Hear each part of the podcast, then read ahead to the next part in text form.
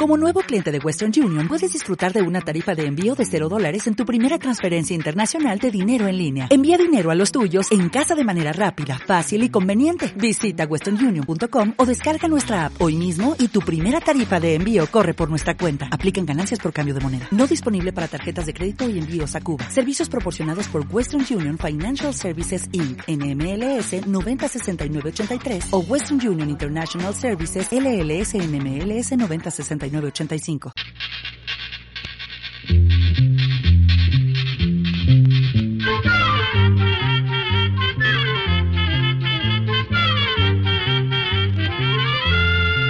Llegó pa' todo,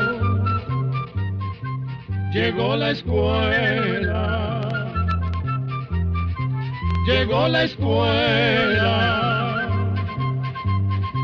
llegó por radio.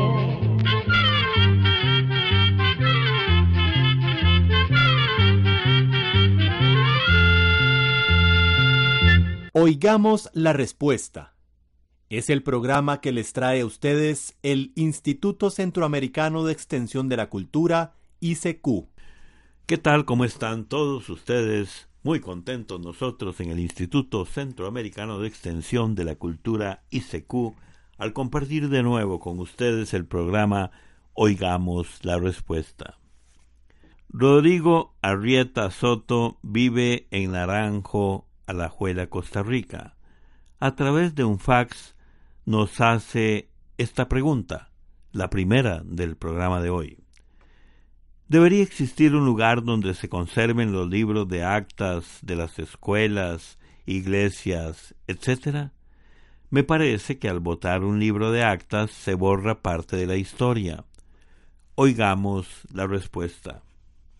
Un libro de actas es un documento que escribe el secretario de la Junta de una escuela o una iglesia con el propósito de dejar una constancia escrita de lo que se habla o discute en una reunión y donde se registran y firman todos los acuerdos a los que se llega durante esa reunión. Los libros de actas se deben guardar en un lugar seguro, ojalá bajo llave, en la dirección, si se trata de una escuela, donde se puedan consultar. Estos libros no se deben desechar ni se pueden perder porque, como usted bien dice, forman parte de la historia de la escuela, la iglesia o cualquier otra institución. Además, por lo general, la ley obliga a que los libros de actas se inscriban y cuando están inscritos no se pueden votar, borrar, alterar ni hacer nada por el estilo. Una vez llenos, esos libros de actas deben pasar a los archivos de cada país que cada país tiene destinado para eso. En el caso de Costa Rica, cuando un libro de actas se termina, se debe llevar al área de asociaciones del registro civil para que allí le pongan un sello. Luego ese libro se guarda en un lugar seguro, ojalá con llave, para que no se pierda. Leyendo los libros de actas se puede saber, por ejemplo, si se cumplió lo acordado o si no se cumplió lo que se había acordado y había quedado en actas. Se puede saber qué hizo la Junta en cierto tiempo. El libro de actas permite saber si se hicieron los proyectos acordados y si hubo una buena o mala administración de los bienes. Y sirve para tomar medidas legales en caso de que se encuentre algo irregular como mal uso de los bienes o de los dineros. Los libros de actas también son muy importantes, porque si, por ejemplo, hay un acuerdo antiguo sobre algún asunto y las personas nuevas que llegan a formar parte de la Junta y que van a ser los responsables de un nuevo periodo no están de acuerdo con lo que se acordó anteriormente, pueden hacer un nuevo acuerdo e indicar que el antiguo ya no tiene validez.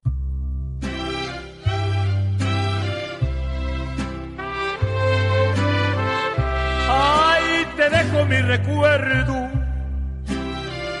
hazlo pedazos, quítale lo bonito si algo existe. No quiero que llegues a otros brazos sin poderme olvidar. Ay, que te fuiste. Ay, te dejo mi recuerdo. Hazle una tumba.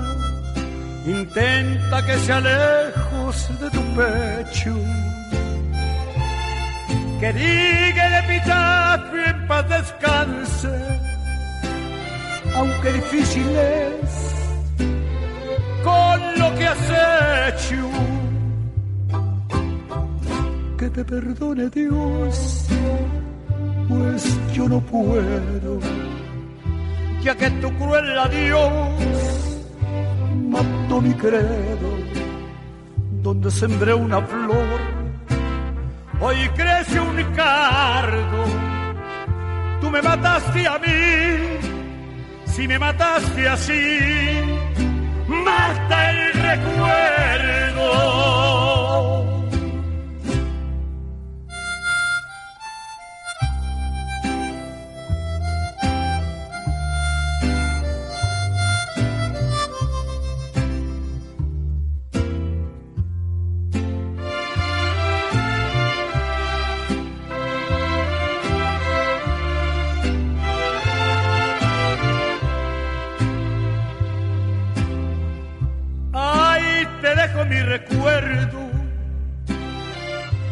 Que mi recuerdo, si en realidad son dos y son sagrados.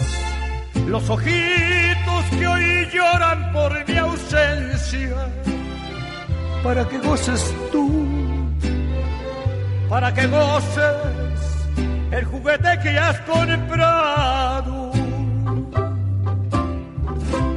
Te perdone Dios, pues yo no puedo. Y bien amigos, luego de escuchar la pausa musical, vamos a continuar con el programa. Oigamos la respuesta que usted nos honra con su sintonía. Es cierto que si uno come semillas de manzana, se muere. ¿Cuántas se debe comer para que pase eso? Son las preguntas de la señora Ceci Vázquez, quien nos envía un correo electrónico desde San Salvador y vamos a escuchar la respuesta.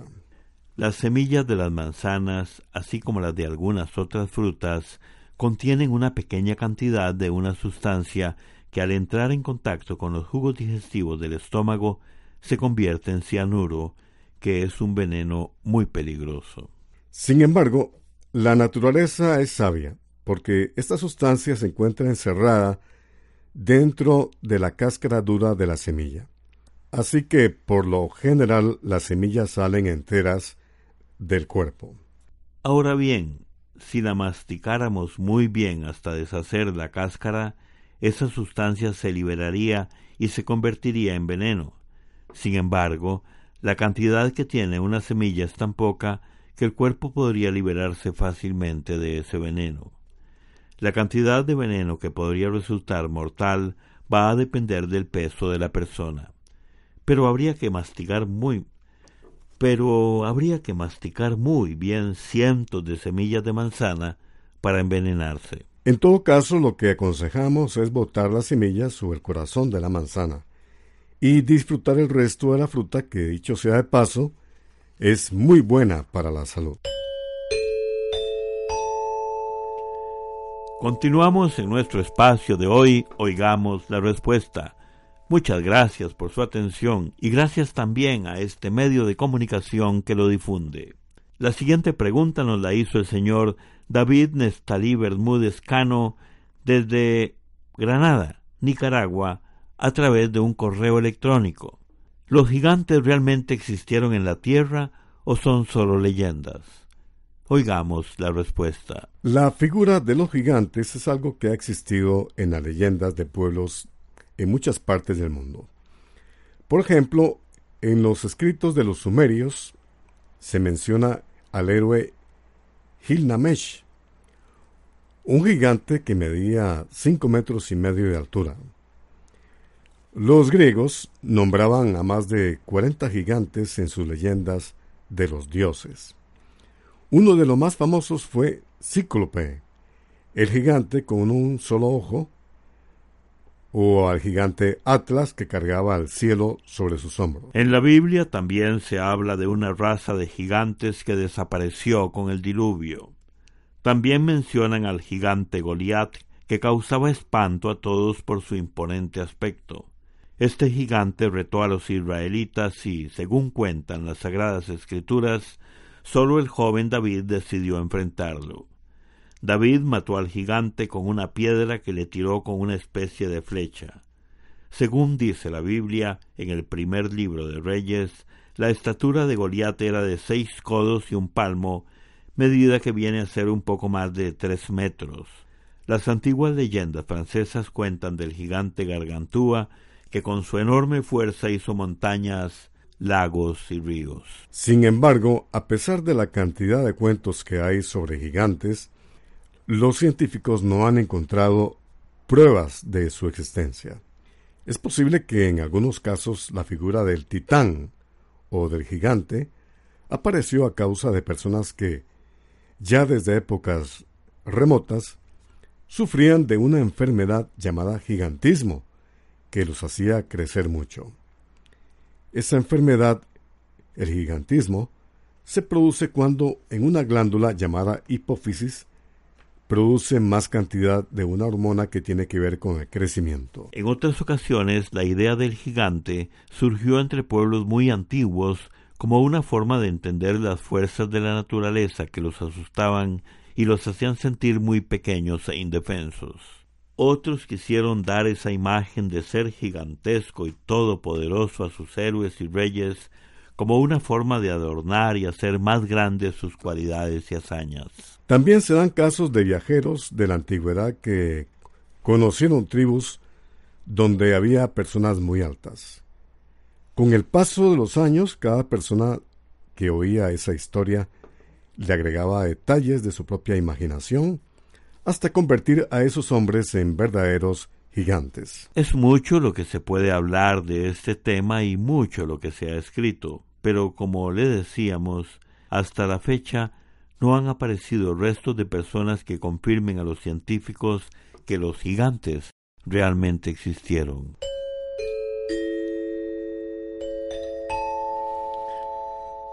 Me gustaría saber del juego de loto, dónde lo inventaron o qué país lo empezó a jugar.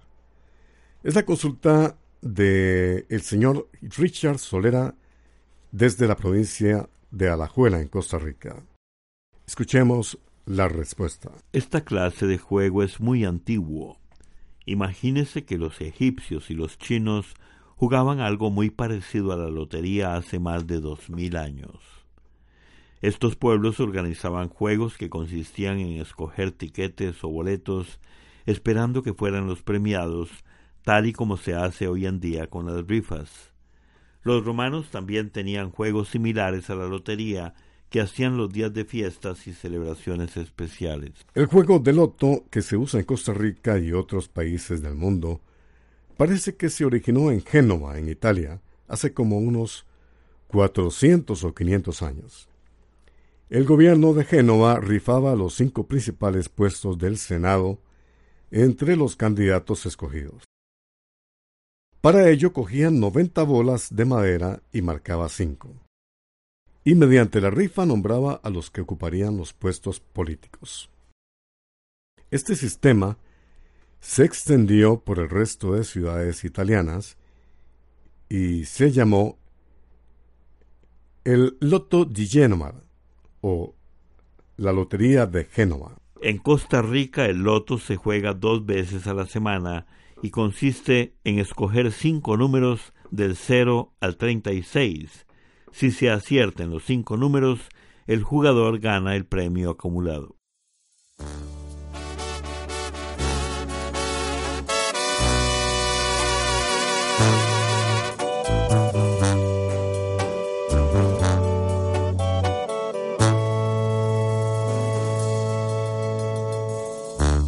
Me da mucha tristeza ver cómo eres no es que lo exagere, nada te reprocho, nada te pregunto, solo si me quieres.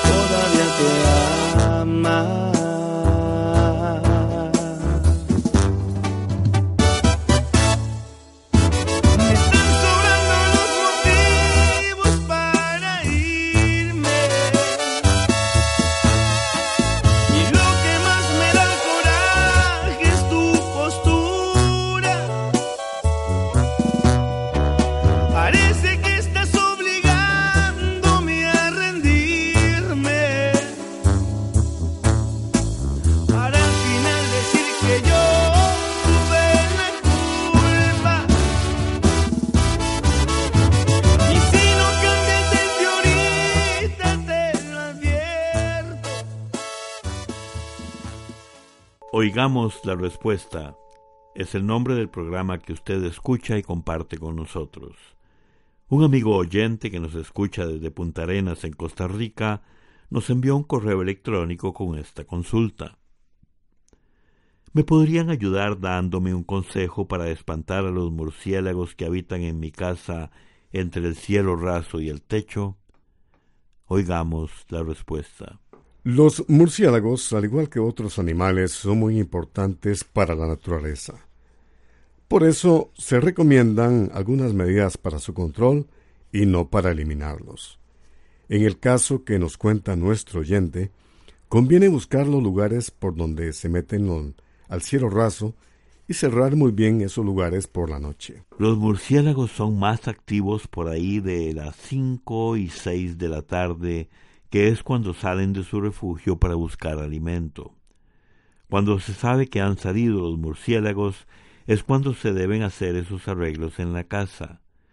Esto a veces parece difícil, pero si no se hace, todo lo demás podría resultar solo una solución pasajera, pues después de algún tiempo los murciélagos volverán.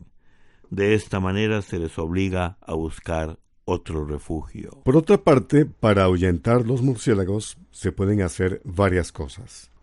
Una es poner luz en los lugares donde se meten. Se pueden poner bombillas rojas o bombillas comunes y corrientes. Otra es colocar una campana o alguna cosa parecida que haga ruidos por ratos. Por otra parte, hay quienes aseguran haber ahuyentado a los murciélagos colgando plumas de lechuza de gallina o de cualquier otra ave. Otras personas más bien aconsejan colgar hojas de caña de azúcar en vez de plumas, porque, según dicen, los murciélagos sienten temor de cortarse las alas con las hojas de caña. También le queremos contar que uno de nuestros oyentes nos dijo que colocó ramas con espinas como de limón en las rendijas o espacios abiertos que tenía en su casa. Se pueden poner en el cielo raso o en el entrepiso. Y justamente hace un tiempo nos escribió una oyente contándonos que esta recomendación le dio buen resultado. Dice que probó los otros remedios, pero que después de poner las ramas con espinas, la casa quedó limpia, pues no volvieron más los murciélagos. Otros murciélagos prefieren comer frutas. Cuando lo hacen, sus desechos llevan semillas, ayudando hacia la propagación de muchas plantas. Otras especies de murciélagos son nectarívoros, o sea, que se alimentan del néctar de las flores. Y resulta que cuando llegan a buscar el néctar de una flor, algunas partes de su cuerpo se llenan de polen que luego van dejando en otras flores, De esta manera ayudan a la polinización, que es donde el polen fertiliza la flor.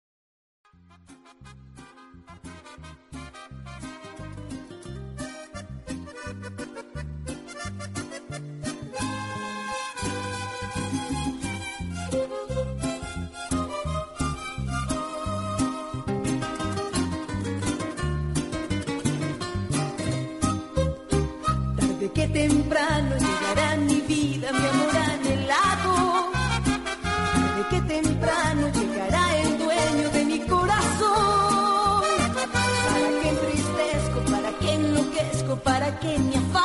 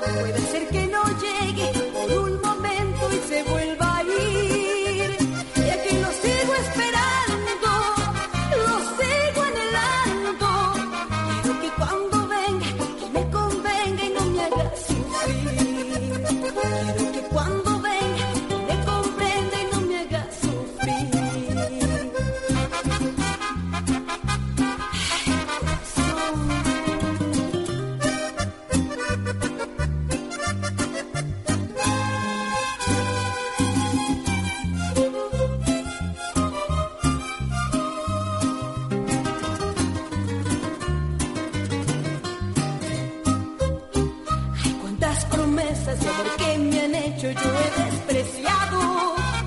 Cuántos sufrimientos, penas y tormentos un día yo causé. Nunca valoraba lo que me brindaban tan lindo y sagrado.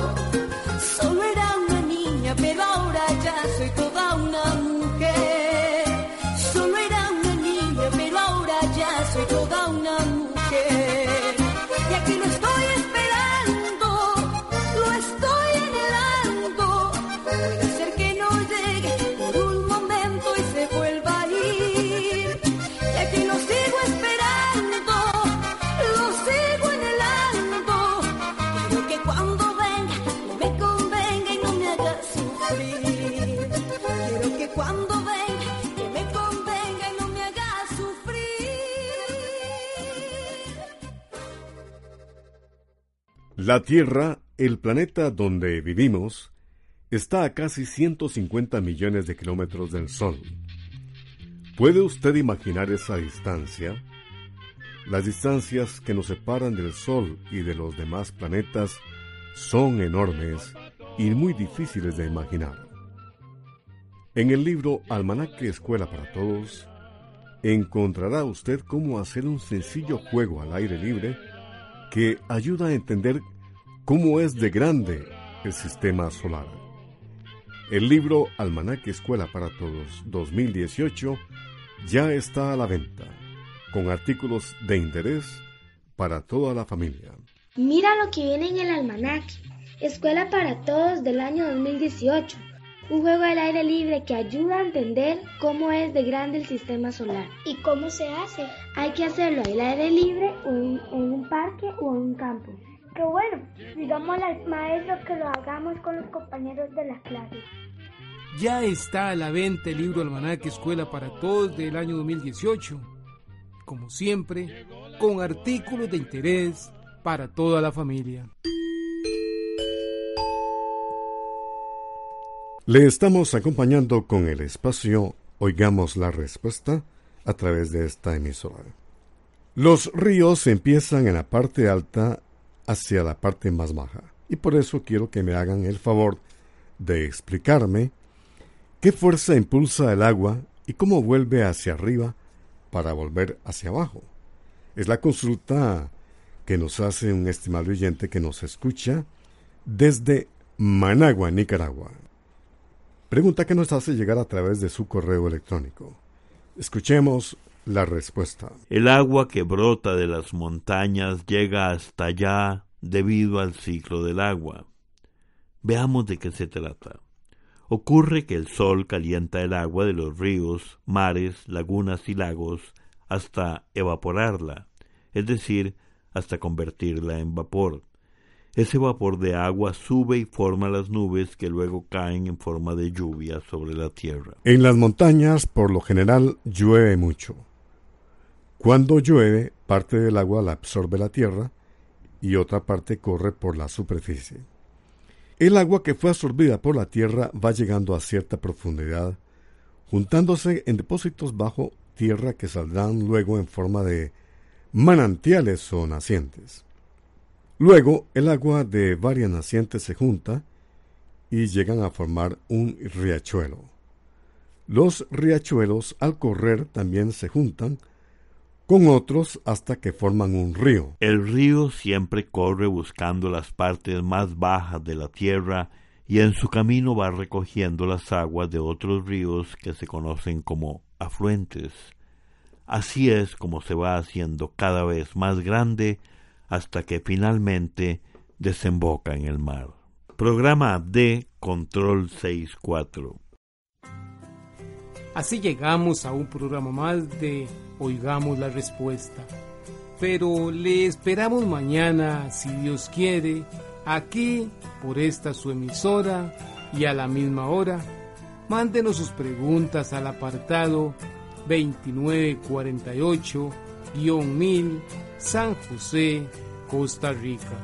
También nos puede llamar a los teléfonos 22 25 52 38 o 22 25 53 38 o mándenos un fax al 22 25 22 27. También le damos el correo electrónico isq.org.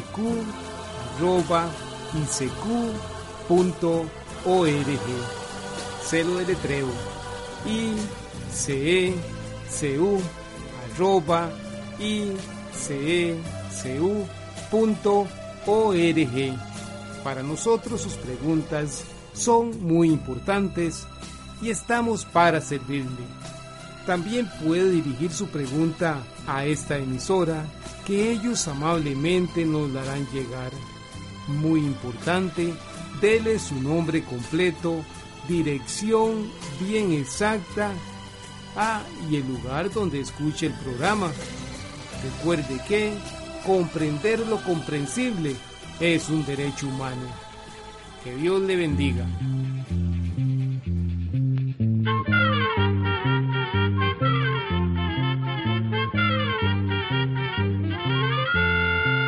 llegó el momento de despedirnos. A la escuela, se va cantando.